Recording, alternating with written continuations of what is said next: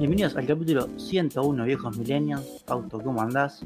Bien, tuvimos, digamos, bastantes eh, eh, arranques en, en falso, ponele. Tuvimos... Nos acomodamos. Sí, sí, nos acomodamos, pero digamos que... eh, estábamos hablando que necesito un tercer monitor. O sea, este, está complicado. Para los que, para los oyentes que entiendan, yo tengo una computadora que está mostrando lo que estamos viendo, lo que ustedes están viendo ahora. Tengo otra computadora que es la que sirve para compartir pantalla. Tengo el iPad acá abajo para anotar nombres. Y tengo el celular que ahora tiene la pantalla partida. Está mostrándome todos los titulares del podcast. Y además está tomando el tiempo. Eh, Nunca son suficientes pantallas, Fausto. Nunca son suficientes pantallas, efectivamente. Pero bueno. Eh, Carlos, ¿cómo vino tu semana? Bueno, esta es una semana atípica porque hubo dos feriados. Para la gente que trabaja en Argentina.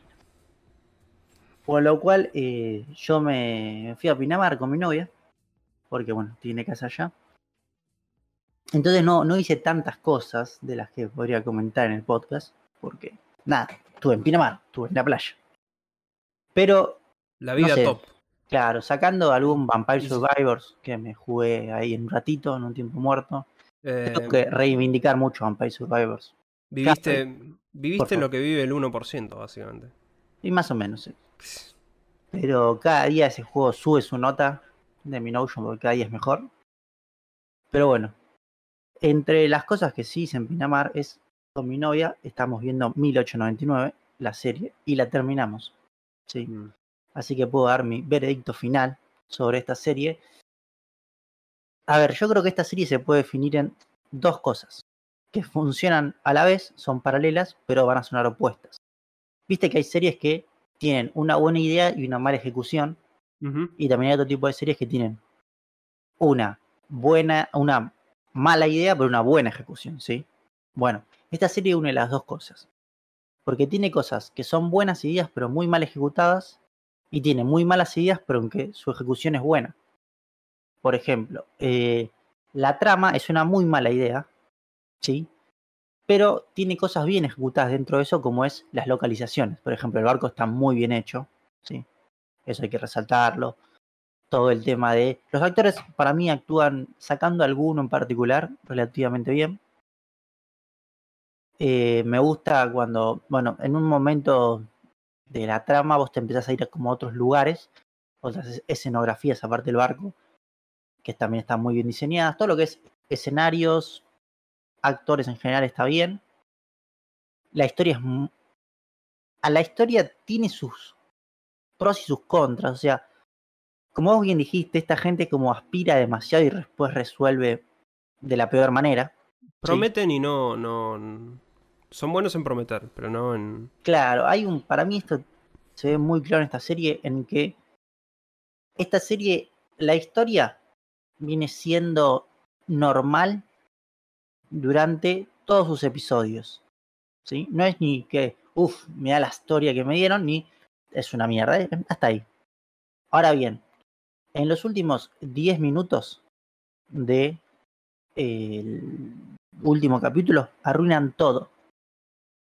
No voy a spoilear lo que pasa en sí, porque por ahí alguien la quiera ver, ¿sí? Igual no, no sería recomendable que la vean porque murió la serie. Sí, no, no, la serie está cancelada. Tienes razón, lo voy a decir, Fausto. Spoileala. A mí no me Sí, importa, así que si no les. No, no voy a poner el cartelito acá, pero si no quieren escuchar spoilers de 30 Dark, sí, claro. Eh, lo que sucede es, vos siempre estás en el barco, en un momento se dan cuenta que es una supuesta simulación, ¿sí? En un momento se entra... Sí, el barco es una simulación, la historia que sucede en el barco. Se empieza a debatir... ¿Cómo simulación? Claro, es una simulación que supuestamente está como en, en la cabeza de uno de los personajes del barco. Pero, pero, ¿simulación de qué? ¿De computadora? ¿Algo así? No se aclara, dicen que están en- una simulación ellos. Están participando en una simulación. ¿Qué Ok. decís? Bueno, es- es aceptable hasta ahí. Resulta ser, ¿sí? Que al final de todo te muestran que la simulación es por qué los tipos en realidad no están en 1899, sino que están en 2099 viajando en una nave espacial hacia otro mundo, no sé, ¿sí? Y todos están como hibernando en esta simulación, lo cual le saca todo el sentido a lo que durante los anteriores ocho capítulos me fueron construyendo, ¿sí? De por qué era la simulación. Porque vos decís, bueno, están ahí para expiar sus pecados, lo que fuera, que la serie va planteando. No, no tiene nada que ver, están ahí porque van dentro de una nave espacial. Así que no tiene ningún sentido eso y arruina lo poco que por ahí era sostenible esta serie. ¿Sabes a qué me recuerda eso? Eh, hay una serie que recomiendo fuertemente porque la verdad, pero el problema es que es como muy difícil de encontrar. Dudo que esté en Cuevana, eh, que es Life on Mars. Debe ser una de las mejores series Creo que, que vi conocida, sí. en mi vida mundial. No, lo que es conocido es la canción de David Bowie. No, pero no, yo de Bowie no las- conozco nada, así que las- conozco la serie. ¿Cómo no. ¿Cómo no conoces David Bowie? No, Fausto, no, yo no, no ese, tipo de música no me gusta. Es como que yo te digo, Fausto, vos cómo no conoces, eh, no sé, toda la obra de Bach. Y uno dice, no, yo esa música no escucho. Y bueno, es lo mismo. A mí no me gusta esa música. Es, a mí me gusta el jazz y a mucha gente el jazz no le gusta, Fausto. Pero es uno de los músicos más relevantes del último siglo. Bueno, No tenemos un antes de ciclo muy relevante musicalmente, entonces. ¿eh? Tampoco es relevante la música es Mozart, Fausto. Tuvimos. No, no, no. Después, sí, sigamos antes de que me indigne más. Pero eh, Life on Mars es una serie británica de un policía que está muy buena. Y decidieron hacer una adaptación norteamericana que era malísima. Y me acuerdo que la serie, tipo, está todo girando un plot twist. Alrededor de un plot twist. Que no voy a spoilear el plot twist de la serie británica porque eh, para mí está muy bueno. Pero al final de la serie norteamericana, resulta que el tipo estaba soñando mientras estaba en una nave espacial llegando a Marte. No sé si entendés. Sí, sí, sí. Mars. Así que yo, yo creo que los yankees que estaban haciendo esa adaptación dijeron. ¿Qué podemos hacer acá? Y, Sí. y ¿Qué alguien miró el título "S- Puta, terrible. Gideon, dijo el. Sí, sí, Ideon, así que nada. eh, esa adaptación es patéticamente mala. Pero recomiendo la serie original si la pueden ver. Pero bueno, de vuelta, pasando también a otra serie que tiene muy malas resoluciones. 1899, la verdad que no la puedo recomendar. Pero hay una, hay una serie en Netflix que es sobre cómo hicieron la serie, cómo la filmaron. Un making of. Que está buena esa, porque te muestra lo que para mí está bueno, que es los escenarios, esas cosas están bien construidas y me gustaron. Se ve que hubo plata. Así que eso lo pueden mirar. Pero bueno, pasando al otro tema, Fausto. Esta semana realicé una compra, una típica volucompra de las mías. En este caso me he comprado una Canon R10 que estoy por pasar a mostrar ahora para la gente del podcast audiovisual, lo están viendo. Eh, es una cámara de fotos mirrorless, ¿sí? De Canon. ¿Por qué compré Canon? Sony es un poquito mejor, me parece, pero compré Canon porque yo tengo mi padre y bueno, a mí también me gusta la fotografía, el video, más que nada la fotografía. Y tenemos muchos lentes Canon, de ya teníamos otras cámaras Canon. Entonces, tenemos que seguir en Canon, no nos queda otra. Sí, porque es así, vos te decís una marca y ya está. Como los lentes no son intercambiables entre marcas y los lentes son muy caros, te tenés que bancar. La cámara entre todo está bastante bien. Eh, no es una cámara súper cara, ni es una cámara súper barata, es una gama baja media, ponele. Graba en 4K, hace todas las chiches, hace sampleos para macro que están muy buenos, que suma fotos, cosas interesantes. La podría usar para hacer este podcast, lo cual es totalmente un despropósito, porque no tiene puto sentido, porque se va a comprimir todo el disco, así que no sirve nada. Pero la verdad la estuve probando poquito, no mucho, porque no estuve casi ningún día acá. Pero está bastante buena. Creo que recomendarla, creo que es un buen producto. Pero bueno, a ver, siempre lo más importante son los lentes. Si vos tenés lentes buenos, aunque la cámara no sea tan buena, sube un par de puntos, eso es clave. Porque, ah, y eso sí le digo, el lente que viene de stock, de fábrica, es una poronga. Eh, a mí, si pueden comprar, yo no lo conseguí, yo quería solo el body, pero venían con un kit y un lente que es una chotada. Pero bueno, yo tenía lentes buenos, así que nada, con un par de lentes buenos anda bastante bien. La, la recomiendo, está bastante buena. Lo que sí es muy interesante es, yo además tengo una Canon 70D, que vuelta es una cámara gama media de hace muchos años, pero que esta era con espejo. La diferencia de tamaño y de peso es abismal. Porque obviamente todo el mecanismo del espejo y todo es mucho más complejo. Y eso se reduce en estas cámaras. Y es impresionante eso. La diferencia de tamaño no lo puedes creer. Mm. Pero nada, la verdad que la recomiendo. Mm, nada, si tienen. No sé cuánto sale afuera. Acá creo que está 550 lucas por ahí. No, sí, no es una cámara barata, ni tampoco es la cámara más cara del universo. Pero bueno, es lo que vale. Pero bueno, lo último. No, por favor, Fausto, decime si vas a Prefiero, algo. prefiero, prefiero usar la cámara del celular, digamos. No, bueno, pero es una cámara, no digo profesional, pero semi profesional si te gusta de fotos, o sea, va a valer una moneda, no va a ser gratis, pero bueno. Y por último, eh, la última cosa que hice, que también hice con mi novia, es ver una película llama Línea Mortal al Límite. Esta película es una adaptación de otra película, que creo que es de los 90. La película rápidamente son cinco pasantes de medicina, sí, residentes, que se le ocurre investigar qué pasa después de la muerte. Entonces se autogeneran paros cardíacos y están muertos por tres minutos y se escanean el cerebro mientras pasa eso. Es algo que puede salir bien como puede salir muy mal. En esta película sale muy mal, la verdad. Es muy mala la película. Es muy mala, la verdad. Viste cuando, o sea, no tienen malos actores porque son bastante conocidos los actores que hay. Mm. O sea, está el señor de Andor, o sea, hay, hay gente conocida. Pero esta película, no sé, el guionista, viste cuando esto tan predecible que vos decís, no hagas esto, no hagas esto porque ya lo sé que vas a hacer esto, y lo termina haciendo igual. O sea, es súper predecible, todo lo mismo, y bueno, la verdad que a mí no me gustó para nada, a mi novia tampoco. Mi novia se quedó dormida. Y nada, no la recomiendo absolutamente para nada. Bueno, fue fuerte, fuerte veredicto. Bueno, yo le hago un favor a la comunidad. Yo traigo películas que no hay que recomendar. Está perfecto, está perfecto. O que puedes recomendar a tu enemigo, Fausto. Pero bueno, Fausto, ¿qué anduviste haciendo por tu lado? Eh, yo anduve cerrando cosas. Eh, cerrando. Cerré, cierto. Cerré al menos un juego que, tenía que cerrar. eh, así. Y después me metí en eh, hacer volucompras Está muy bien. Bastante, in- bastante intensas, pero bueno.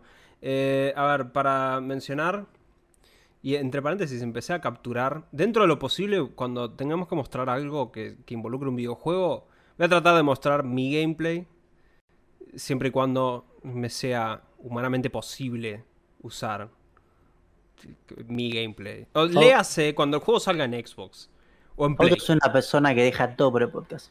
Exacto, sí. Entonces empezó, tiro a, tiro a Twitch y directamente voy a usar mis, mis VODs. Pero eh, terminé Wanted Dead.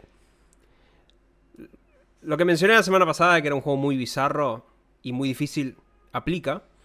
Difícil no tanto porque inmediatamente después del lugar en donde yo me trabé, el juego se vuelve básicamente nada. Un, caminando tranquilo. Especialmente porque siempre que yo veo que un juego dentro de tus upgrades haya, hay un upgrade que te dice gana más experiencia, primero me rompe las bolas porque es como que siempre tengo que elegir ese primero. Porque sé que eh, matemáticamente me conviene elegirlo antes, lo, lo más rápido posible, para poder maximizar mis ganancias el día de mañana. Entonces, elijo eso primero.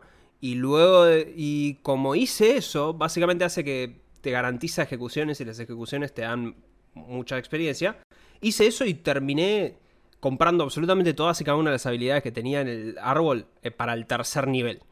Tipo, o sea, era... era- Ya está overkill. Claro, pisoteaba todo yo. Y el juego eh, termina. De la nada. O sea, chao. Y, tiene esa. Tiene como una tendencia a. No sé, hay un minijuego en donde vas al karaoke en un momento.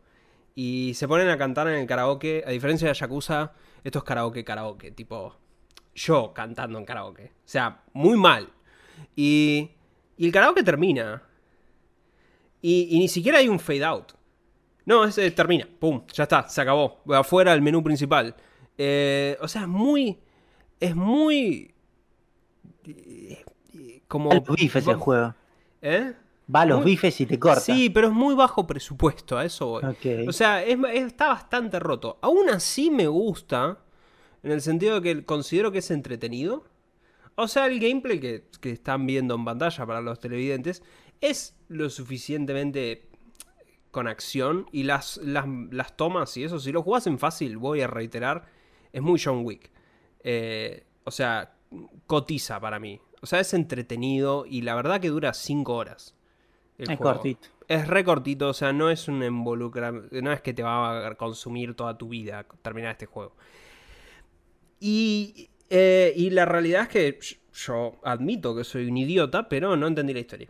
Eh, o sea, lo terminé y dije, ¿y de qué se trataba esto? Y tuve que preguntar en un foro, porque es como que tiene dos, dos narrativas, tipo el juego cada tanto de la nada se vuelve un anime. Y eso es como una de las dos historias, y la otra historia es como eh, lo, que, lo que pasa en el juego. Lo que pasa en el juego no tiene ningún sentido de nada. Eh, y no lo entendí. Lo del anime lo entendí, pero qué sé yo. Eh, es como que termina dejando picando que se viene otro juego de estos. Eh, sinceramente dudo que exista otro juego de estos. Porque mm, se nota el bajo presupuesto. Hay, tipo, hay, hay, hay onda. Los que lo hicieron claramente les, eh, tipo, se, se divirtieron mientras lo hacían. Pero no sé si eso es el mejor...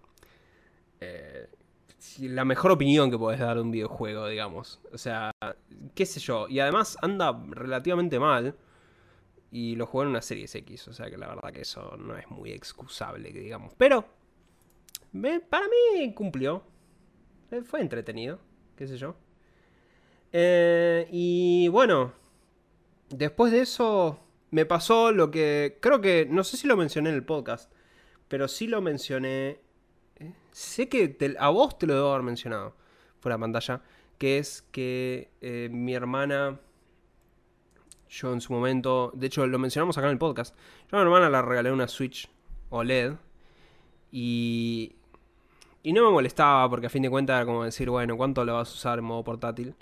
Eh, pero ahora que tengo una buena tele OLED, en donde me preocupan las imágenes, que muestro que tengan hats muy fijos, eh, y que me sentaba mucho al lado de ver a mi hermana jugar a la Switch OLED, y decía, puta madre, se ve mucho mejor que la Switch que tengo yo, realmente se, se renota y es bastante, bastante chocante. Además que la Switch no es una consola que se vea muy bien en una tele 4K, o sea, es mejor jugarla de forma portátil. Decidí eh, comprarme una Switch OLED que la tengo aquí para los televidentes y ¿Vienen con esos. Joy-Cons? ¿Qué Joy-Cons? Los que tenés puestos. ¿Vienen con esos? Sí, esos, esos son los que tengo yo directamente. Bueno. Eh, a ver, ergonom eh, es la misma, eh, como digamos dimensiones y todo eso es lo mismo. La única diferencia es que la pantalla es abismalmente más grande.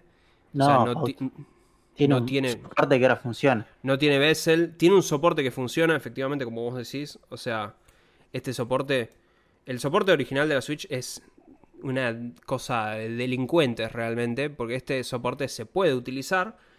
eh, pero lo que es más notorio realmente de todo es, el, es, es la calidad del- de la imagen. Eh, seguí jugando Metroid, que no voy a seguir mencionando en este podcast, pura y exclusivamente porque la realidad es que no hay mucho que decir. Es uno de los mejores juegos de todo el tiempo. Eh, pero me pasó que volví a abrir ciertos juegos viejos en la Switch, sencillamente como para eh, ver qué onda este, visualmente. Y la verdad que se nota mucho. Y me compré Persona 5.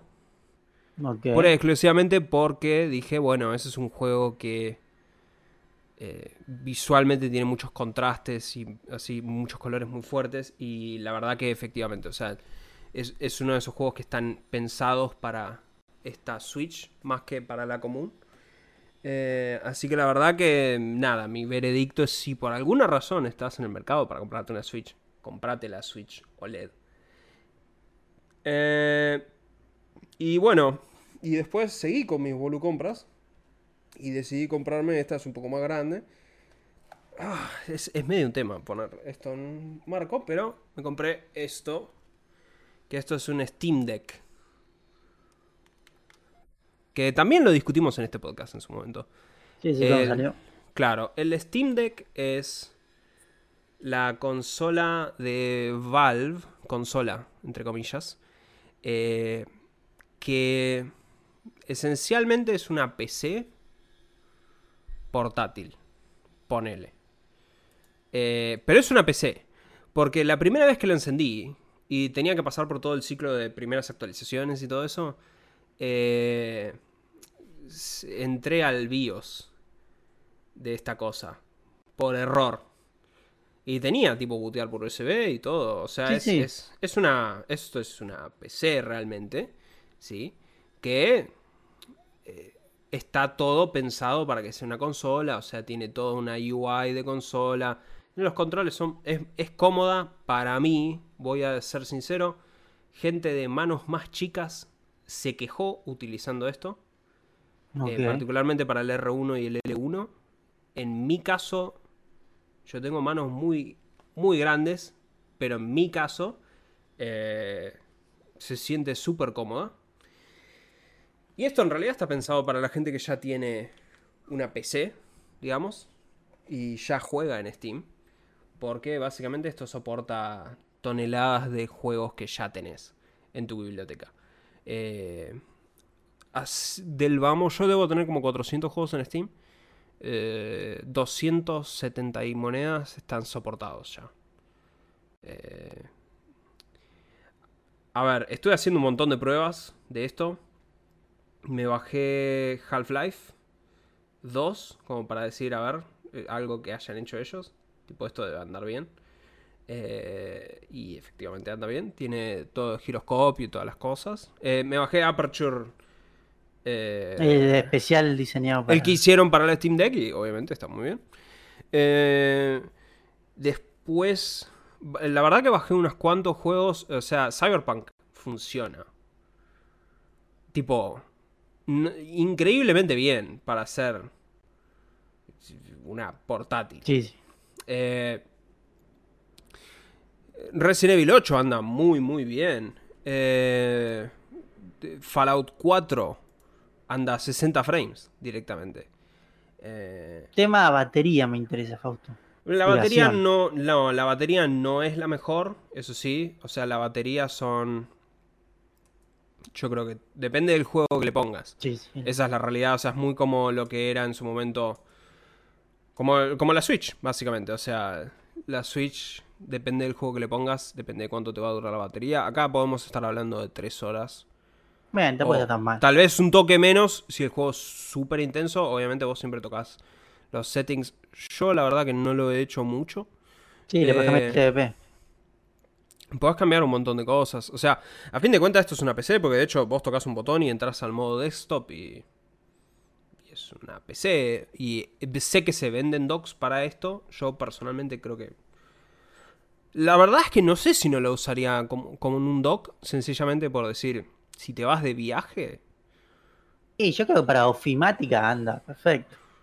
O sea, eh, sí, o sea, si vos, vos podés llevarte esto de viaje, ponerle y ya está.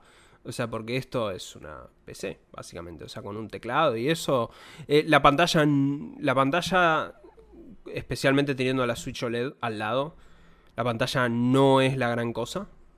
Eh, pero lo que estuve haciendo esta semana para probarlo es que esta semana también salió eh, Yakuza nuevo, Like a Dragon Ishin se llama, que es el Yakuza eh, de la época de los samuráis, que todavía no había probado.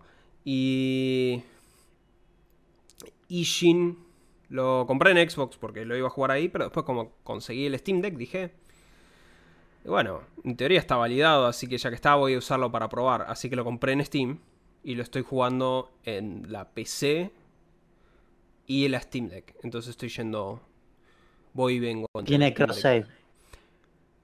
Claro, es que en realidad no. O sea, to- todos tus saves de la Steam Deck se suben a la nube de Steam. Pero no lo jugás en Xbox entonces. No, no, no lo estoy jugando Ah, en. Xbox, estoy jugando en Steam.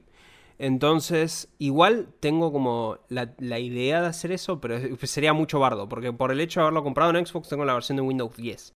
O sea, tendría que bajar la versión de Windows 10, bajar la versión de Steam y mover mis saves a las carpetas de Windows 10 en- para que pueda levantarlo y quizás ahí lo puedo jugar en la Xbox, pero ya estoy tirando un HDMI a la notebook, así que la realidad es que no hace falta, es como un despropósito lo que estoy planteando yo.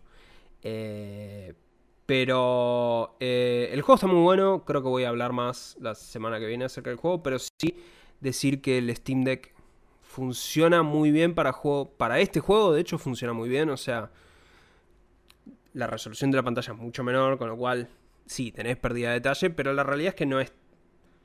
O sea, es como que creo que el trade-off es aceptable, porque el detalle es menor, pero... eh, Sí, sí, tenés una portabilidad. tenés una máquina portátil, o sea, te podés tirar en el, sillón a jugar hay un juego de, PC, digamos. O sea, te podés tirar a jugar Cyberpunk portátil, Resident Evil 8, que se ve. De, de nuevo, Resident Evil 8 creo que es el que más me impresionó en cómo se ve, cómo corre. Eh, así que. eh, nada. Pero. Muy, muy. eh, muy interesante y. Y demuestra que Valve, como siempre, es una gran compañía. A diferencia de lo que opina cierta gente que no entiende nada. Eh, y lo que quiero mencionar muy brevemente, porque la verdad que le, le metí como. Ponele que le habré metido tres horas, ponele. Eh, especialmente porque en Twitch hay como tres horas de, mí, de esto. Eh, es Atomic Heart. Que salió. Ayer, creo. Creo que sí, me interesan, ¿qué vas a decir? Porque por ahí lo compró Fausto, así que me interesa. Pero no, no tenés que comprarlo, está en Game Pass. Ah, este salió en Game Pass. Yes. Epa, lo voy a probar entonces. Por eso lo jugué, ¿eh? porque está en Game Pass. Eh, a ver. Yo, a mí me gusta Bioshock. A mí me gusta Bioshock. Tipo 1. El 1 especialmente. eh, Infinite me gusta mucho. El 2, ponele, pero, pero me gusta. Entonces es como que yo vi todos estos trailers y dije, ah, Bioshock, pero ruso. Eh, es así, pero no. Eh, eh, en las tres horas que jugué, estás en un mundo soviético futurista. Algo así. Hay robots, es, es medio una cosa. La verdad que el, que el acting y el guion es bastante malo. Es muy malo. Hay un robot. Eh, La, la máquina expendedora, donde compras mejoras para tus armas o, eh, o para tus poderes, eh, es masoquista por alguna razón. Entonces cada 2x3 no podés comprar nada hasta que no escuches cómo está recaliente y quiere que le pegues y le digas Marta, algo así. Lo cual, tipo, la primera vez me pareció un chiste bastante pedorro, pero la decimoctava vez que fue una puta máquina de expendedora. eh, de hecho, el protagonista hace el comentario de decir que está podrido de ir a la máquina porque tiene que escuchar eso. La verdad que yo también voy a admitir que el guion ahí está a 10 puntos. Eh, pero es como que hay... En las primeras tres horas al menos, hay gameplay que es adentro de como base, de una base, ¿sí? Que tenés que resolver, no puzzles, pero eh, sí, ponele, tenés que ir a lugares y obtener llaves. Tipo Bioshock, ponele, cosas estándar. Y estás bajo tierra y tenés lugares que se ven bastante interesantes, ¿sí? Eh, y después tenés el mundo abierto, de afuera. El mundo abierto para mí es malísimo en lo poco que hice. Sencillamente porque el mundo abierto está lleno de cámaras. En donde si te ve la cámara, eh, mandan robots a, atacarte en masa. Y yo dije, bueno, por ahí quizás hay alguna forma de deshabilitar las cámaras en la zona. Porque total, enemigos hay caminando por la zona. Entonces te digo, por ahí podés deshabilitar la seguridad. Y hasta ahora no encontré ninguna forma. Con lo cual, a fin de cuentas, si peleas contra los enemigos, lo único que vas a hacer es gastar balas. Eh, recursos, pero a fin de cuentas como que no hay. No hay un loop ahí. Es más de sigilo entonces. Claro, entonces era como más decir, bueno, qué sé yo, me voy a esconder y voy a tratar de llegar al objetivo. Lo dejé de jugar después de que me pasé un par de horas en esto del mundo abierto. O sea, o bueno, una hora al menos.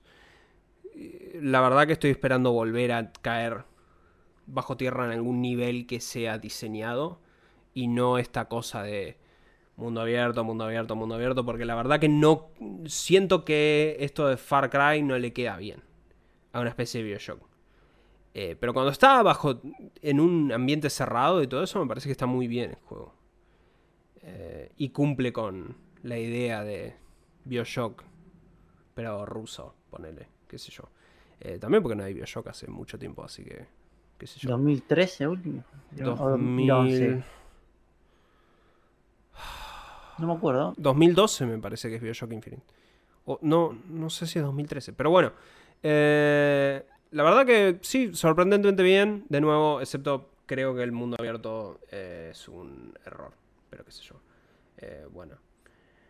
Así que nada, Carlos, ¿te parece que pasemos a hablar de los videojuegos propiamente dichos? Sí, sí, pasamos. Si bien entiendo que debes estar googleando eh, cuándo es la fecha de salida de. Acabo de googlearlo, sí, sí, tiene razón, es 2013. 2013. Sí, para mí, top 10 juegos de todas las épocas son mejores. Uh, eh, no. Hasta ahí no llego. Pero está muy bueno. Yo lo jugué como 5 veces. Yo lo jugué como tres veces seguro y los DLCs me gustaron mucho. Pero lloré con el final del segundo DLC. Pero... Eh, eh, qué sé yo. Bueno, eh, primera noticia es, es, un breve aviso parroquial. Eh, se filtró el libro de arte de Zelda Tears of the Kingdom, se llama el nuevo, ¿no? Sí, bueno, se filtró el libro de arte. En, en fin. con lo cual... Hay un chabón lo consiguió y subió las 205 páginas a internet. Yo me lo bajé y lo ojeé. Yo, es, un libro de arte. Efectivamente spoilea ciertas mecánicas. ¿Sí? O sea... O no sé si mecánicas, pero cosas. Eh, al menos una cosa que me llamó la atención. Eh, muestra vestimentas, muestra personajes, o sea, muestra, muestra cosas que si efectivamente todo eso es real, evidentemente... Eh, hay mucha gente que, que, dice como se tardaron seis años en hacer algo que efectivamente es un DLC de, del anterior. Y creo que no, creo que no. Especial, o sea, el, libro de arte muestra como que hay, hay cosas para ver. Que no voy a spoilear nuevamente. Lo único que voy a hacer es mostrar eh, para los televidentes mi página favorita del libro de arte, que es eh, una página dedicada al queso. Eh, no sé por qué existe esto, pero la verdad que estoy muy feliz de saber que existe. Me gusta que... muestra el queso en varias perspectivas. Por supuesto, así, a menos que por ahí esto es un spoiler y el queso termina siendo algo, un elemento muy importante. el queso es la princesa. Claro, así que la verdad, por ahí Ganon convierte a Zelda en un queso, así que no lo sé, pero voy a ser sincero, esta es la, mejor página de todo el libro de arte. Eh, y bueno, ahora sí, volviendo, tenemos que hablar de Microsoft y Activision, que es la, la historia que nunca termina. Esta semana, Microsoft tenía que exponer frente al ente británico, que recordemos, para los que están medio perdidos, el ente británico es el único que ya efectivamente dijo que no está a favor y que como recomendaciones que da para... Eh, como para remediar esto. O sea, perdón, no se expidió oficialmente, pero ya dio como su primer veredicto es no. Lo pueden apelar y entiendo que Microsoft está haciendo eso. Eh, y su. Uno de sus remedios posibles eran que Microsoft venda Call of Duty separen Call of Duty de Activision eh, y que quede como una empresa neutra. Bueno, teniendo en cuenta que esta semana Microsoft tenía que ir a hablar y justificar su caso, creo que frente a la Unión Europea, Microsoft decidió mandar al presidente de Microsoft a Bruselas, donde convocó una conferencia de prensa en secreto, porque había ciertos miembros de la prensa que ya estaban ahí, que evidentemente ya sabían, nosotros nos entramos el mismo día, pero ese mismo día anunciaron oficialmente que se firmó oficialmente un acuerdo legalmente vinculante con Nintendo para traer Call of Duty el mismo día a las plataformas de Nintendo con paridad de contenido, lo cual me parece que es todo complejo. jugadísimo. Sí, sí, es. Para mí es jugadísimo decir eso porque. Eh, andás a ver si la Switch puede. O sea, yo no sé si la Switch puede mover Modern Warfare 2. Ah, pero lo pueden sacar en cloud. Ponele, eso sería una solución. Eh, eh, obviamente la Switch 2 es algo inevitable. Puede ser que la Switch 2 sí sea capaz de mover algo así. Pero ya prometer que de acá a 10 años vas a dar Call of Duty en Nintendo. He jugado, pero bueno. eh, qué sé yo. Eh, Call of Duty salió en la Wii igual. Así que vamos a reconocer que están, están acostumbrados a hacer estas cosas. Eh, y lo que sí, después de eso, Microsoft en la conferencia de prensa anunció. Es muy loco ver al presidente de Microsoft con un gráfico de torta enfrente de un montón de periodistas diciendo que el- ellos representan un 29% del mercado europeo y que Sony representa un 70% básicamente. O sea, tipo es un gráfico de torta diciendo, mirá, no vendemos nada acá. ¿Por qué carajo nos quieren bloquear? Y el chabón también anunció que Nvidia, y también firmaron un acuerdo con Nvidia, para poner Call of Duty y todos los juegos de Xbox en GeForce Now, por 10 años. Si se aprueba, todos estos son si se aprueba el, La- la, sí. la venta. Eh, Tencent, que es numéricamente la empresa más grande de videojuegos de todo el mundo, literalmente. Recuerden un conglomerado chino que tiene sus manos en todo, básicamente. Eh, Tencent declaró oficialmente que está a favor de la adquisición de Microsoft. Y el tipo, el presidente de Microsoft, como si fuera poco, sacó un sobre frente a los periodistas y dijo que esta era una copia del acuerdo que le mandaron a Sony en Navidad directamente y que Sony todavía no contestó. Y que dice, Sony puede pasar su tiempo, puede gastar su energía en luchar contra esto o puede sencillamente discutir con nosotros y que nosotros hagamos algún acuerdo que les calmen sus miedos. Porque básicamente le dio un acuerdo como para decir, firmalo y nosotros nos comprometemos legalmente a darte Call of Duty de acá a 10 años. Eh... Yo ya no sé en qué va, a qué va a parar esta, esta saga. Eh, No, a mí lo que más me llama la atención de todo esto es que la capacidad de presión política que puede ejercer Sony. Eso me llama la atención. Yo no sé si es Sony ejerciendo presión, sino que también los organismos es como que quieren bloquear como para ejercer presión política a ellos mismos para adentro. Y ya que Sony está de acuerdo con ellos, ellos dicen, Sony dice que no.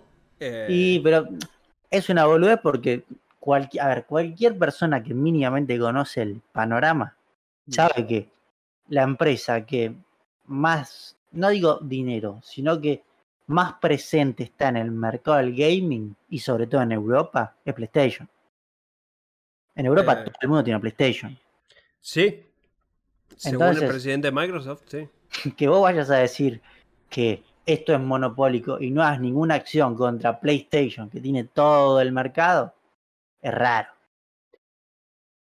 Eh, sí, pero la realidad es que, de nuevo, o sea, yo, yo te soy sincero, yo ya no tengo ni idea en qué va a caer. Si yo tuviera que apostar guita ahora, yo diría que no, que esto no se aprueba. No, para mí sale. yo- yo Hay gente que sabe más que yo que dice que sí, así que supongo que ellos sabrán. Y todas mis predicciones hasta ahora no se han cumplido, así que la verdad que esperemos que...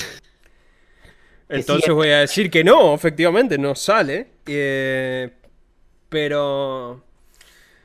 eh, nada, sencillamente porque creo que si Microsoft compra Activision, eso sería potencialmente bueno. Sencillamente porque podríamos volver a ver alguna puta IP de Activision que no sea Call of Duty. O sea, Yo quiero mi Tony Hawk. bueno, Tony Hawk potencialmente podría volver si hicieran esa compra. O sea, eh, la realidad es que, bueno, Tony Hawk es propiedad de Tony Hawk. Eh, no, pero- no, no. Hay un medio un acuerdo medio raro. La otra vez No. creo que hablamos que tenían Sí, la pero- posibilidad de hacer el 3 y Correcto, 4. pero el acuerdo murió. O sea, en realidad, si quisieran, tendrían que arreglar de vuelta, pero. eh, pero se puede, digamos. O sea, el tema es que la realidad es que Activision tiene todos sus empleados laburando en Call of Duty, básicamente, a menos de que estén haciendo juegos para celulares. O sea que sería interesante que Microsoft los agarre y los obligue a hacer otra cosa, porque Game Pass no vive solo de un juego al año. Está bien que Call of Duty es el juego, pero necesita, no sé, dos, ponele. Eh, entonces, creo que sería interesante eso y además sería mil veces más barato para todos nosotros. Así que espero que eso se cumple, pero bueno. Eh, la verdad que estoy medio cansado de comprar Call of Duty todos los años. Eh, igual como ya lo demostré el año pasado, lo voy a hacer. Siempre se puede jugar uno más. Literalmente, sí, ya jugué todos, así que no voy a frenar ahora. Pero bueno, Carlos, ¿te parece? Pasamos a hablar de cine series. Por favor. Tenemos The Last of Us, episodio 6. Eh, veredicto, Carlos. Opiniones. Antes que nada, vamos a aclarar a la gente, eh, no vamos a hacer spoilers. No hay Este, spoilers esta vez, sí, sí. Eh, me pasa que se, se acrecienta lo que dije la semana pasada, de que me venía aburriendo un poco. De vuelta, no es algo totalmente personal. Yo creo que la serie, en términos de análisis, viene bien, ¿sí? Más la, la audiencia lo acompaña. Pero de vuelta, ese es un capítulo que a mí, yo creo que estoy encontrando un patrón, que es que cuando se habla tanto y se combate tan poco, por ahí a mí me entra a aburrir un poco esta serie en particular. Eh, siento que ha- hay algo que no sé si funciona tan bien, que funciona bien en el juego, pero acá no, que es eso de contarte qué pasó en tres meses en cinco minutos, en menos de cinco minutos. Eso lo hace el juego.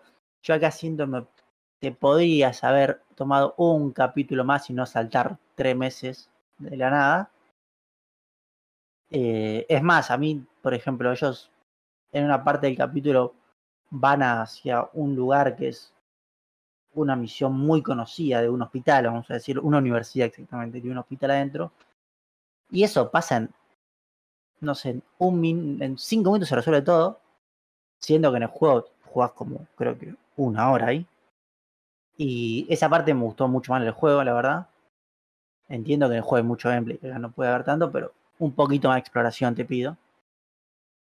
Y después en lo otro, bueno, obviamente ya sabíamos esto que aparece el hermano de él. Eh, no sé, tampoco. A ver, de vuelta. Creo que está muy bien la serie. A mí me está aburriendo un poco particularmente. Voy a continuar mi, mi racha de estar en desacuerdo. Eh, a mí. A mí la serie me aburre cuando trata de hacer una adaptación lineal del juego. Eh, no necesito ver a Pedro Pascal disparar. Porque para eso prendo la play, digamos, si quiero. O sea, me interesa más ver que exploren el drama. También me aburre cuando es. O sea, no solo cuando es una adaptación literal del juego de gameplay, también cuando es una adaptación literal de. eh, de la historia y del guion. Eso. Prefiero cuando la serie hace cosas nuevas. Sospecho que en el episodio que viene vamos a tener. eh, un flashback al menos que se viene reportando desde el. desde El que episodio que- Que viene Episodio- teóricamente es el, es el DLC. el DLC. sí. Pero sabemos, al menos, esto no es un spoiler, pero sabemos que en algún momento aparecen los padres de Ellie. Lo cual es algo totalmente nuevo. Y eso es lo que yo vengo esperando porque ahí está Troy Baker. Pero... eh, A ver, de hecho, este episodio creo... Yo al mismo tiempo estoy volviendo a ver la serie porque mi familia está como muy atrasada, entonces por ahí voy con ellos y veo un capítulo viejo y después tengo que venir corriendo para ver el último capítulo de la serie. Eh, y lo que me pasa a mí es que siento que a lo largo de la serie, a mi criterio, lo que viene sucediendo es que los personajes secundarios brillan más que los personajes principales. O sea, me caen mejor todos los personajes secundarios más que Pedro Pascal y eh, Bella Ramsey, creo que se llama. Sí. Eh, no, nuevamente, no es una crítica a Bella Ramsey, porque mi crítica es el guion que le dan a Bella Ramsey. Me parece que está mal planteado el personaje de Ellie, pero es como que no los siento muy entrañables. En este episodio, Pedro Pascal creo que tiene un buen momento, que es con el hermano, no es el otro momento. El otro momento me parece que es un testamento a que el juego creo que tiene mejor actuación. Pero es un tema muy yo. La verdad que también hay una realidad que es yo no soy capaz de separar mi visión del juego. No puedo ver a la serie como una serie. Sí, sí. Ya jugué esto. Entonces, no, no. e- Este no es el lugar en donde vas a poder obtener una crítica objetiva, o al menos en términos de una serie nada más. Eh, pero sí puedo decir que en este episodio creo que Pedro Pascal está muy bien. Eh, interesantemente también este episodio tiene muchos easter eggs de The Last of Us 2 Sí. que están dejando bastante ahí. Había uno que era bastante obvio y eh, luego confirmaron que es cierto. Así que ya evidentemente hay muchas semillas plantadas para The Last of Us 2 que recordemos ya está eh, recontra confirmado. Pero sí, en líneas generales eh, a mí me gustó y, y sí, ponele.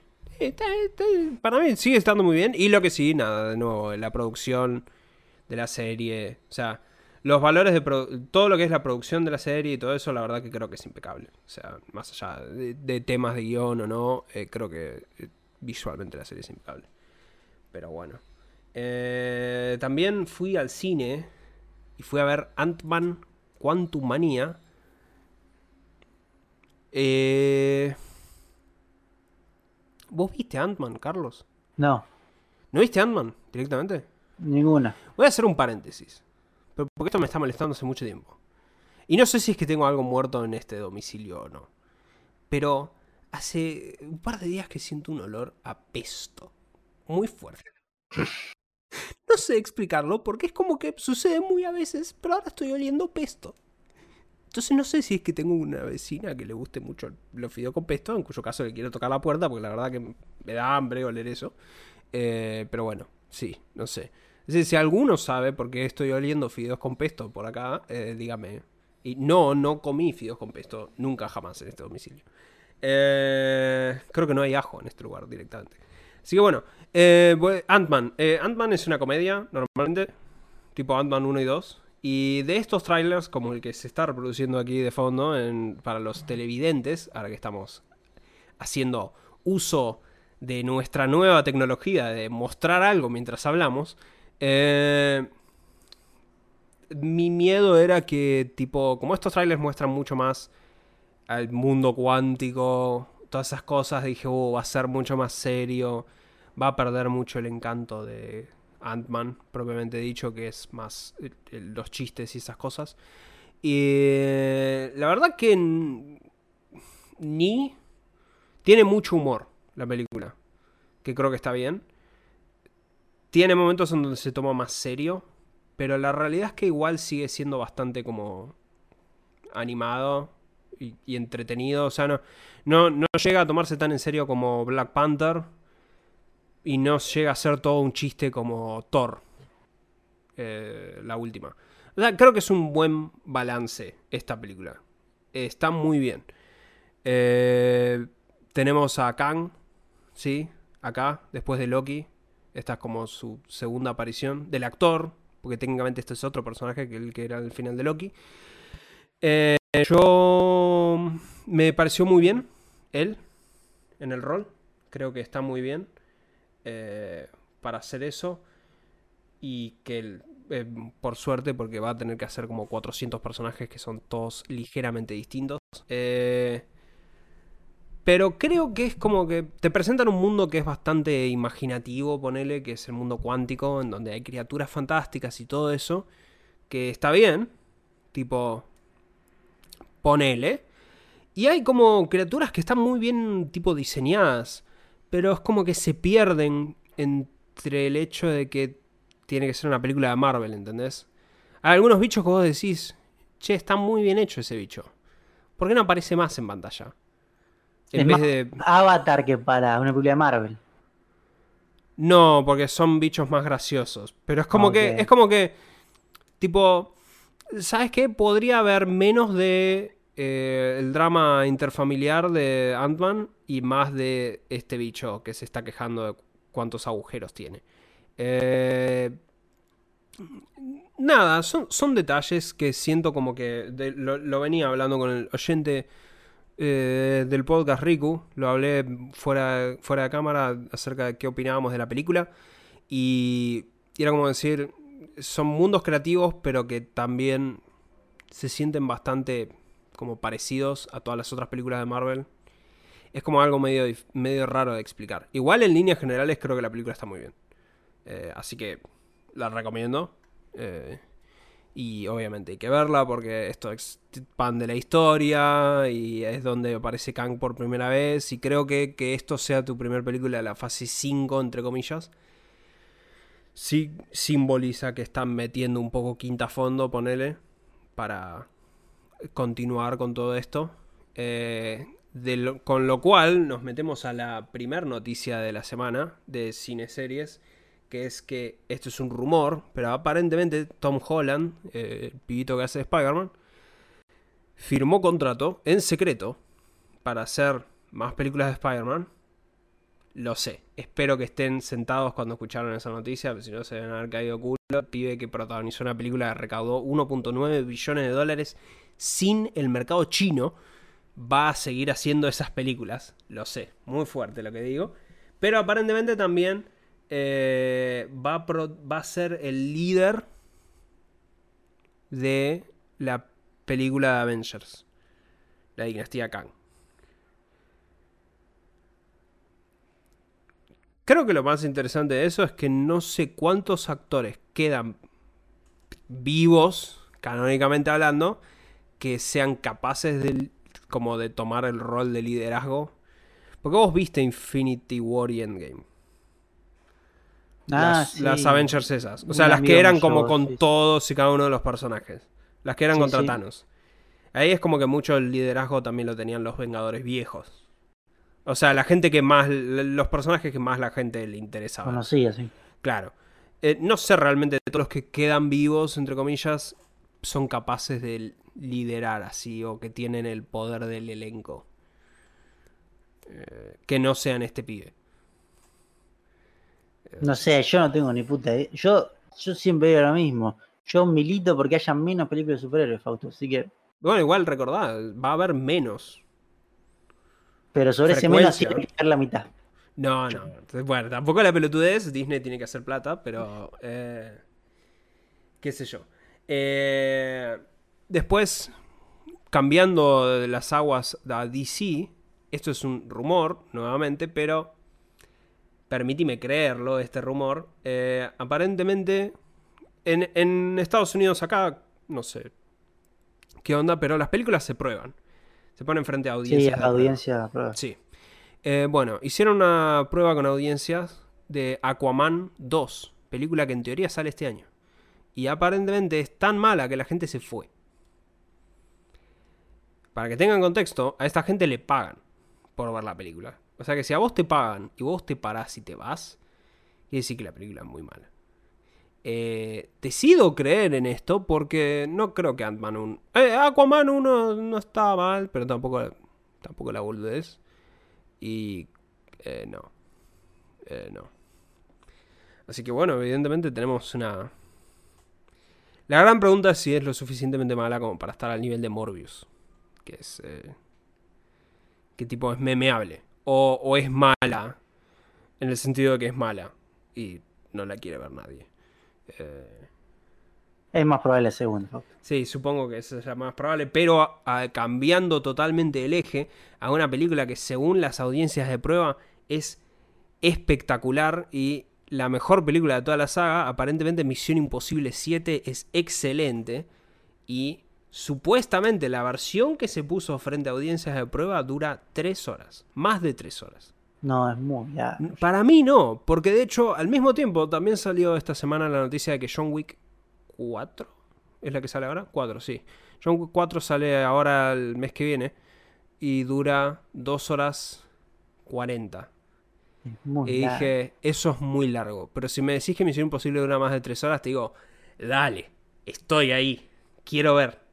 Eh, aparentemente Misión Imposible tiene un montón de acrobacias locas, como obviamente no podía no tener, pero aparentemente tiene tiene drama y que se siente que se están acercando al final de la saga. Eh, Y la última tiene que filmar más de geriátrico si sigue haciendo. no, no, por favor, Tom Cruise es, es que con el con el amigo Zenu que lo vigila desde el espacio exterior, eh, Tom Cruise nunca puede fallar. 60 Ah. años tiene Fausto. Y bueno, pero no importa. Eh, está, está mucho más atlético que vos y yo. Eh, bueno, y por último quería traer una noticia que la verdad que no la iba ni a traer, pero después vi que la levantaron un montón de medios, así que dije, bueno, la gente lo discute, yo lo leí, pero qué sé yo. Eh, Gorilas hace, creo que desde que se formó, que viene diciendo que va a hacer una película. Porque que- supongo que, qué sé yo, alguien dijo, son dibujitos, o sea, podemos hacer una película con dibujitos. Realmente no entiendo mucho la idea de hacer eso, es como decir voy a hacer una película de Daft Punk porque son dos chabones con cascos. Daft Punk tiene películas, te aviso. No, Daft Punk tiene la película animada que es Discovery, sí, en donde ellos están y también están en Tron, sí, pero no es una película sobre Daft Punk. No, no, eso los dibujitos. Está, está bien, pero o sea, no, no es sobre Daft Punk. Y, y Gorillaz yo entiendo que hay gente que sigue el lore de Gorillaz. eh, pero es como, no, no entiendo esa idea, digamos. Pero... eh, bueno, aparentemente esta vez estuvieron intentando hacerla. Hace mil años. De hecho, eh, Damon Albarn, que es el músico de Gorillaz, dijo que lo estaba haciendo con Netflix en su momento. Eh, bueno, ahora dijo a un medio europeo, vamos a decir, porque no me acuerdo de qué país, holandés creo. Pero él dijo, el olor a pesto es terrible, la puta que lo parió, no puedo explicarlo. Eh, bueno, no, no dijo eso. Eh, dijo básicamente que la plataforma de streaming para la que estaban haciendo la película se retiró. Que se pusieron, que entraron en pánico porque estaban creando demasiado contenido y decidieron reducir su oferta de películas. Cosa que claramente sabemos que Netflix hizo, así que eh, lo que sí él dijo es que la verdad que está cansado de hablar de esta cosa que en teoría la, ven- la van a hacer, la van a hacer, la van a hacer, la van a hacer, la van a hacer de 2002 y nunca la hicieron. Eh, nuevamente, a mí no me parece... No sé, o sea, mucha gente termina hablando de esto. Lo que yo no entiendo realmente es quién quiere ver una película de gorilas. Y yo soy súper fanático de gorilas. Eh, no la me gente, interesa ver una película. La gente con buen marketing ve cualquier cosa, Fausto. Eh, sí, la verdad que sí. Hay gente que está convencida de que Sherlock es una buena serie. O sea, Es una eso buena es, es- Sherlock es una basura. Sí, así sí, que eso es, ese es el, esa es la prueba de que el marketing vende cualquier basura. Pero bueno, hablamos, Carlos, pasamos los carriles y nos vamos a la tecnología. Sí, traigo una noticia nada más, porque es la más hablada, que es eh, estas semanas empezó a usar ya Bing, su nuevo motor de búsqueda, integrando a ChatGPT, ¿sí? Llamado Bing Chat. Todavía no lo usé, pero sencillamente creo que es porque tengo un estigma con Bing. Que para llegar a la cosa tuve que poner a Bing como home para que me metan más rápido en la lista de prueba, en la cosa. Y ahora es como que me encuentro que cuando googleo algo, y le doy enter, me pone en Bing, entonces primero que hago es ir a google.com y después buscar las cosas. Sí, no, no, Bing es desastroso. Pero bueno, eh, lo que ha sucedido es que mucha gente lo empezó a usar Sí. Y Microsoft tuvo que empezar a limitar porque la gente empezó a descubrir que, a ver, algo lógico, pero que cuando vos generás una conversación de varios chats con esta inteligencia artificial, a la larga empezaba a responder cualquier cosa. Porque, o sea, el que vos le dieras nuevos datos le hacía confundirse, ¿sí? Entonces pasaba que, por ejemplo, gente había logrado de que hicieran cosas que no se podían hacer, de transformarla en racista, bueno, bueno, cosas así. Eso siempre le pasa a Microsoft con sus inteligencias artificiales, se vuelven racistas. O también, bueno, también que en un momento estaba bloqueada el, el desarrollo de código, pero había gente que le ponía, bueno, simulemos que sabés programar, ¿qué harías si? Así, y la inteligencia respondía, o sea, la verdad me parece muy inteligente la gente que crea estos prompts, pero bueno, Microsoft ha tenido que limitar a chats de están, o sea, hace dos días pusieron uno más, en principio eran cinco mensajes, ahora son seis, antes de que tengas que borrarlos, ¿sí? Y empezar una conversación nueva. Y si no me equivoco, son 60 mensajes por, Por, día, por día, sí, entiendo que es. que son los que puedes poner. A ver, esto es lo que se está empezando. Se está empezando a ver algo que yo pensé que iba a tardar más, y era las limitaciones que tenían que poner las empresas. Por ejemplo, no sé, eh, ya ChatGPT tiene un sistema premium, eh, Stable Diffusion, si no me equivoco, también. O sea, Notion tiene un sistema premium con la inteligencia artificial. Están buscando la forma de monetizar y ponen excusa de no, porque esto lo hace racista, porque esto lo hace otro, y en realidad sirve para que pagues el premium. Yo creo que sí, pero también hay que recordar que Microsoft ya lanzó otra inteligencia artificial en el pasado que cuando Microsoft cometió el error de entregarle una inteligencia artificial a la Internet, la Internet lo primero que hizo fue volverla racista eh, y eso sucedió alarmantemente rápido al punto que Microsoft le dio de baja después de un día. Así que yo creo que acá, acá eventualmente alguien va, o sea, es como que creo que van a tener que todos lidiar con el problema del racismo. Pero yo creo que no es, o sea, a ver, todos los problemas que tiene la humanidad, obviamente se van a ver reflejados en un producto como este. Todos los problemas que tiene la humanidad, no solo el racismo. A ver, yo sé que es, es medio loco lo que decir, pero es como que vamos a tener que aprender a convivir, o sea, con esto y desarrollar inteligencias artificiales que no lo sean, sí. Pero a veces también pienso lo complejo que es hacer eso, porque estamos hablando de que tiene que filtrar de una forma muy eficiente, porque a cada gente se le ocurren cosas nuevas y más ingeniosas, que es como, o sea, estamos por un error, no por un error, sino por, por la mala sociedad que tenemos, estamos gastando un montón de energía en programar cosas y, restricciones que, sinceramente, si la gente fuera mejor, no se necesitaría. Para mí es muy gracioso, voy a admitir eso. O sea, eh, es muy gracioso ver todas estas empresas multimillonarias que tienen que lidiar con un montón de trolls de internet. Eh, o sea, no estoy a favor de lo que le hacen decir a las inteligencias artificiales, pero ver a a la, a la empresa correr atrás de un montón de gente en 4chan eh, troleando a Microsoft o todas las empresas, eh, la verdad que no me... eh, eso no me pongo. Hay un buen video de Internet Historian que habla acerca de Tay AI, que era la, la última vez que Microsoft intentó hacer esto y le fue muy mal. Debieron haber aprendido su lección, pero evidentemente no lo hicieron. Pero sí, tengo que usar esa cosa. O sea, tengo acceso y nunca lo hice. Eh, y Bing no es tan malo. Es Pero, malo. pero, pero bueno, no sé, tal vez con inteligencia artificial es mucho mejor ahora. Pero qué sé yo. Eh, bueno, Carlos, entonces pasamos a hablar de lo random. Por favor. Viene muy escueto el random de hoy en día, pero la realidad es que considero que la gran noticia... O sea, hubo noticias colgadas muy raras, como la verdad que, no sé... Leo García aparentemente anda promocionando que hace charlas acerca de criptomonedas hoy en día, pero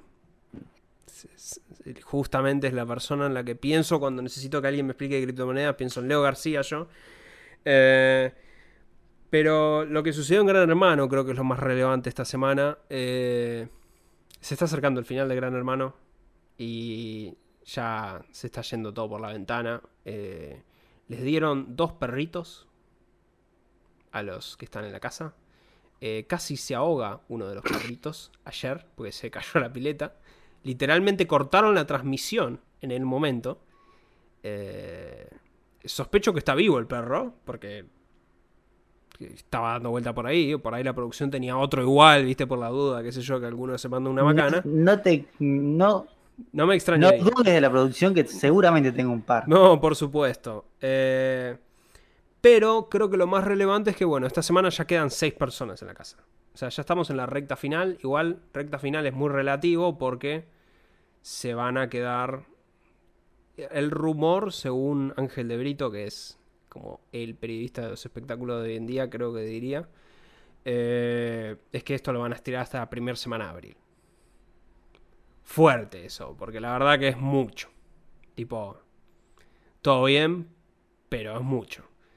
Eh, metieron un pariente por cabeza adentro de la casa. De esos seis, de esos seis participantes que quedan todavía en la casa. ¿sí? Eh, cada uno, digamos que trajo sus, sus polémicas y, gente que tiene más o menos favoritismo por ciertos parientes que otros.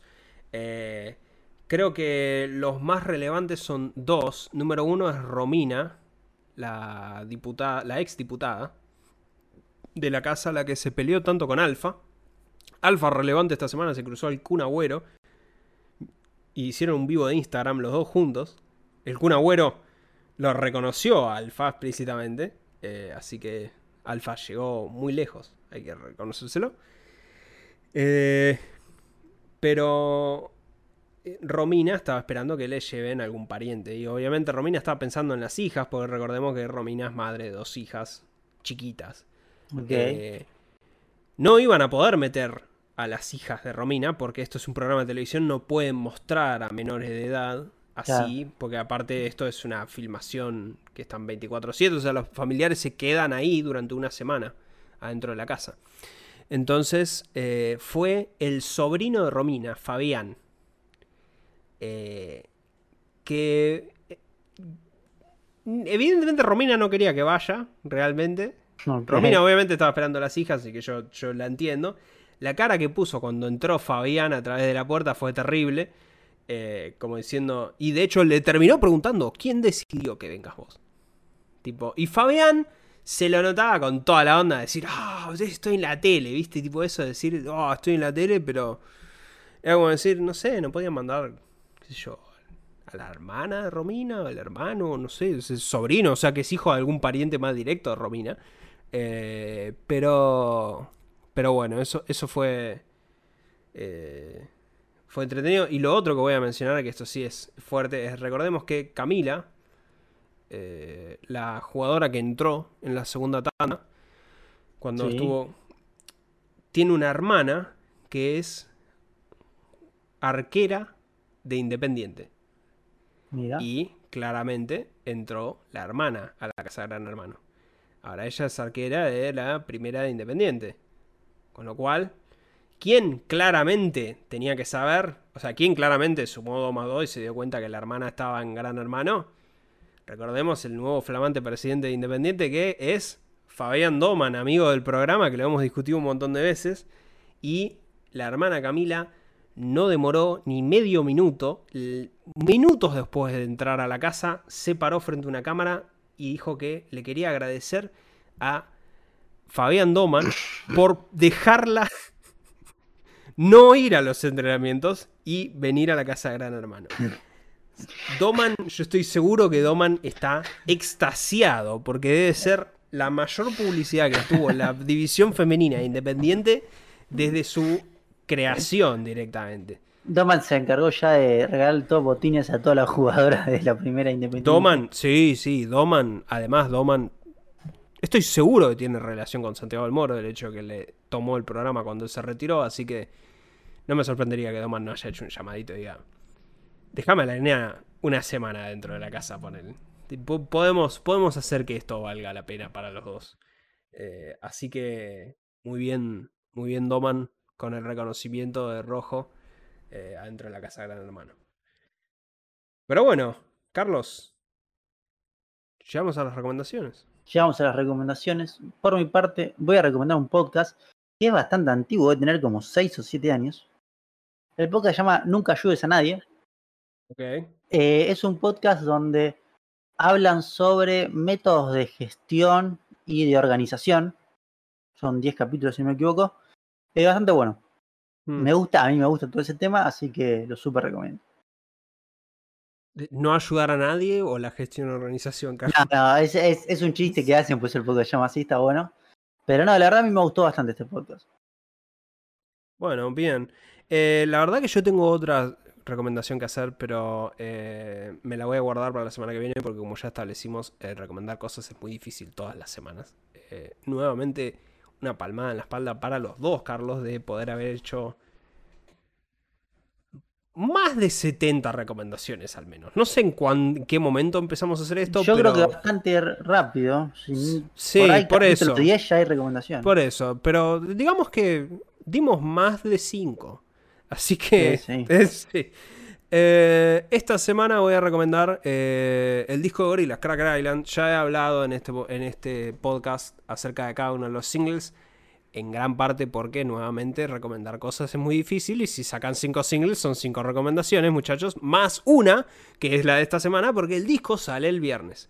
Eh, así que el disco sale el viernes, el disco se filtró ya a través de contactos del bajo mundo. Logré conseguir el disco eh, hace rato y lo escuché. Entiendo que ahora igual se está volviendo más público y no sé qué miércoles, pero eh, para, tiene algo para todos los oyentes. Tiene una canción con Bad Bunny que creo que es lo más recomendable para escuchar desde el punto de vista de qué carajo, cómo carajo suena una canción de Gorillaz, que es una banda británica, con Bad Bunny. Eh, spoilers, eh, eh, su- suena como esa descripción, diría yo. O sea, Bad Bunny canta en español y, y- y no sé. Suena, suena muy bien. Voy a decir que ese tema está muy bueno. Ese tema se llama Tormenta. Así que, de nuevo, recomiendo Cracker Island. Además, que Cracker Island es cortito, son 10 canciones nomás. Debe durar como 40 minutos con mucha furia. Pero bueno. eh, Esto fue todo por hoy. Hemos llegado al final, Fausto. Hemos llegado al final. Eh, los- las cosas están Por acá en pantalla. Están sí, por por, acá. ahí, en algún lugar. Eh, y nos vemos la semana que viene. Por el mismo canal. Y. Como siempre. Adiós. Adiós.